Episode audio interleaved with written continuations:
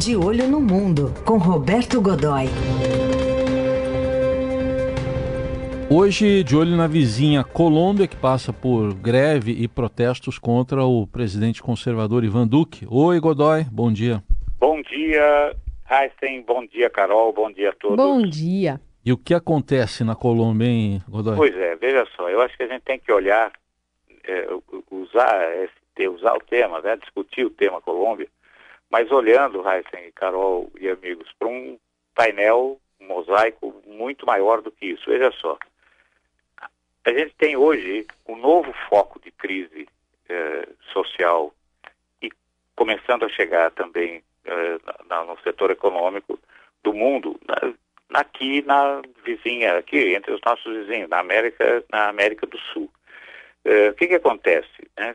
Veja só, a gente tem a gente tem cinco países com problemas graves, quer dizer, Equador, Chile, Bolívia, Colômbia, Peru, isso sem contar a Venezuela, que já vinha arrastando a sua crise aí há, vários anos, que tinha uma situação, eh, que, cuja situação a gente é, é conhecida, né? Eh, na mesma semana, veja só, vamos pensar quando é que tudo isso começa, a, quando é que o, continente, a região se incendeia, né? Se a gente pensar que apenas no dia 2 de outubro, ou seja, ontem, né, eh, em apenas no dia 2 de outubro, a, a, a, grande notícia que se tinha, a grande, a grande discussão que havia em relação à América do Sul, era a, a reivindicação pela Venezuela, pela administração do Maduro, do reconhecimento internacional pelo, pela, eh, pelas descobertas eh, minerais que dão à Venezuela, eh, além da maior reserva de petróleo do Estado Nacional com a maior reserva de petróleo do mundo, também a maior reserva de ouro. Então essa era a grande informação. A partir do dia 3, ou seja, um dia depois, começa a pegar fogo. Então você tem o presidente Lenin Moreno no Equador eh, encarando a, enfim, a mobilização que continua, manifestações, algumas delas muito violentas e tal, eh, no Equador por causa, principalmente do tal célebre decreto 883, que aumenta o preço do petróleo, submete o país a, a e, e, que submete em, em, também a partir desse, desse ato, submete o país a regras terríveis do, do, do Fundo Monetário Internacional, com custo social alto. Aí depois o Chile, que, manifestações que não acabam, Uh, de, e a Bolívia, que terminou na renúncia do, uh, presidente, ex-presidente Evo Morales, e agora a Colômbia. Né? Assim, não podemos esquecer, o Peru, com o Martim Vizcarra, veja, aquela situação do legislativo lá ainda não está resolvida. Foi apenas pacificada, mas não está resolvida. Há uma, séria, há uma certa e séria contestação eh, do legislativo em relação ao judiciário ao executivo, do executivo em relação ao legislativo, e isso não foi superado ainda. Não é?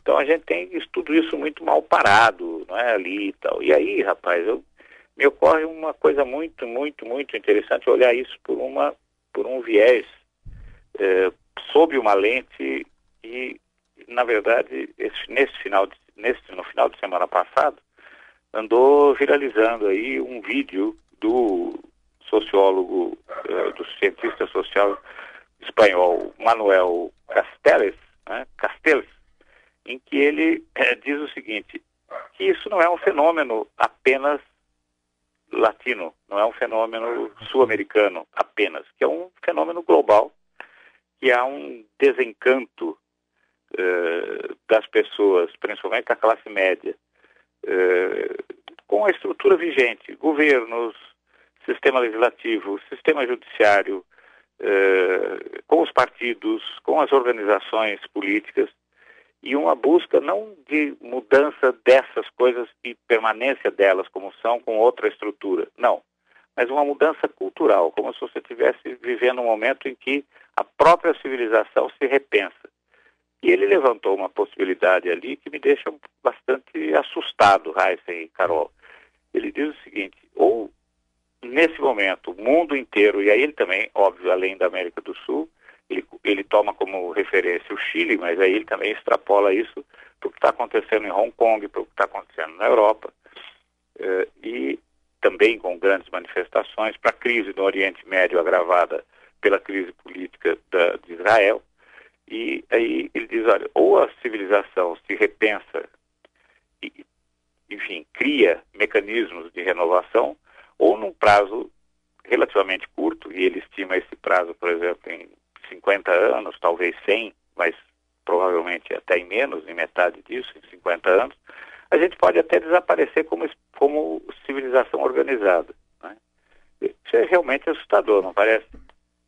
É assustador. E, aliás, é, você elencou alguns pontos em comum né, nessas manifestações que a gente está vendo, especialmente na América do Sul. É, no caso, por exemplo, dessa da Colômbia, a gente tem um, um, um, levante começando com reformas de leis trabalhistas, da Previdência, que são estopins para movimentações basicamente em todos os países por onde elas são propostas. É, recentemente, quando teve, por exemplo, na França, né, que é um país que também faz bastante manifestações, também reclamou né, de, de mexer ali na reforma da Previdência, sobre aposentadorias. Agora, a, no caso da Colômbia da América do Sul, a gente vê que esses movimentos também são é, levados muito a sério quando, entram a quando entra a população indígena, né? Na Colômbia também, assim como na Bolívia, a gente tem falado bastante, há uma adesão por parte dessa parcela histórica da população, né? É verdade. Você, no caso da Bolívia, a, a, a, os movimentos não foram pacificados ainda porque a, comunidade indígena, que é poderosíssima lá, uhum. é, não aceita as regras que não, não aceita as regras vigentes e contesta inclusive a maneira como as novas eleições estão sendo como as novas eleições estão sendo convocadas pela presidente, eu não diria nem interida, eu diria presidente precária, né? Que é a senadora Janine Anhes, né? que eh, ainda não conseguiu, ela não conseguiu sequer criar um grupo de trabalho para organizar as eleições que têm que ser realizadas o mais rapidamente possível, desde que a comunidade indígena permita e aceite. Né? Quer dizer, você tem ali o, o, o, uma, uma, ontem ainda, uma, mais uma refinaria, né? ou uh, mais uma refinaria sitiada, eles não têm muitas, mas uma delas sitiada uh, pelos rebeldes, sob ameaça de intervenção das Forças Armadas, porque é uma tragédia. Porque imagine você, o sujeito resolve incendiar uma, os rebeldes resolvem eh, incendiar uma refinaria, por exemplo. Dizer, só para a gente ter uma referência, a última vez que isso aconteceu, que foi eh, na Segunda Guerra do Golfo, demorou cinco anos para controlar o para controlar todo o fogo, né? Dizer, tudo bem, você está usando aí o exemplo do Iraque, outra situação. Porém, veja, demorou todo esse tempo. E também eles estão estão ameaçando assumir o controle do gasoduto Bolívia-Brasil. Aí realmente, aí finalmente a crise nos atingiria. Na verdade, de certa forma, Heisen e Carol, ela já nos atinge. Por quê? Porque a inteligência, eh, a comunidade de informações aqui do Brasil, que é formada pela Agência Brasileira de Inteligência e pelas, eh, pelos serviços de inteligência militares, da Polícia Federal, essa coisa toda, embora eh, não admitam isso formalmente, fontes eh, dizem que na, estão profundamente preocupados com essa situação do entorno, porque acham que isso de repente pode chegar aqui. Só não chegou porque essa a economia está dando um pequeno suspiro. Ainda é aquela coisa assim de você mal perceber, quer dizer, o doente está ali na UTI, nós, a nossa economia está na UTI. Uhum e está dando uma pequena, apenas um pequeno suspiro, né? Mas ontem eu ainda conversei com uma fonte desse setor que diz o seguinte: olha, aqui a coisa só não estourou, que foi a expressão que ele usou, porque a economia está dando sinais de recuperação. Mas se houver frustração, Sim. e aí a coisa realmente ficou séria. Como eu penso, por exemplo, numa, num, num fator de risco que se aproxima muito grande, que é o fato da eh, parte da, das da, dos novos custos da, da, da reforma previdenciária eh, serem bancados pela estrutura que foi montada, a equação que está montada ali, eh, eh, eles vão ser bancados por novas taxas de impostos sobre o próspero e que ainda é o que segura a barra pesada aqui, né? Agronegócio brasileiro. Então, aí o empresário do setor do agronegócio talvez tenha que tomar o mesmo tipo de medida que o empresário urbano ou industrial tem que fazer nessas situações, que é cortar gente, demitir. Imagine se você tem uma crise social no campo e um prejuízo eventual, ainda que um comprometimento pequeno pelo agronegócio. Aí, eu acho que o grande. Aí realmente a gente vai ter uma. Imagine é, é, essa instabilidade toda contaminando o Brasil. Né? Aí a análise do Roberto Godoy, que volta na segunda-feira de olho nesse mundo. Até lá, Godoy. Aliás, de olho no mundo, a gente precisa ficar de olho nas, no domingo, quando a gente tem o segundo turno no Uruguai. Por enquanto está tranquilo, né? A gente não tem aí uma a gente não tem aí uma grande a gente não tem uma grande um, um grande problema por ali, mas a gente tem que levar em conta que o Lacaipu e o Daniel Fernandes estão indo para esse segundo turno muito próximos um, um do outro e dá ali qualquer aposta é tão boa quanto a anterior, na é verdade. Isso aí. Segunda a gente fala mais. Bom fim Vamos de semana. Lá. Grande abraço, bom fim de semana.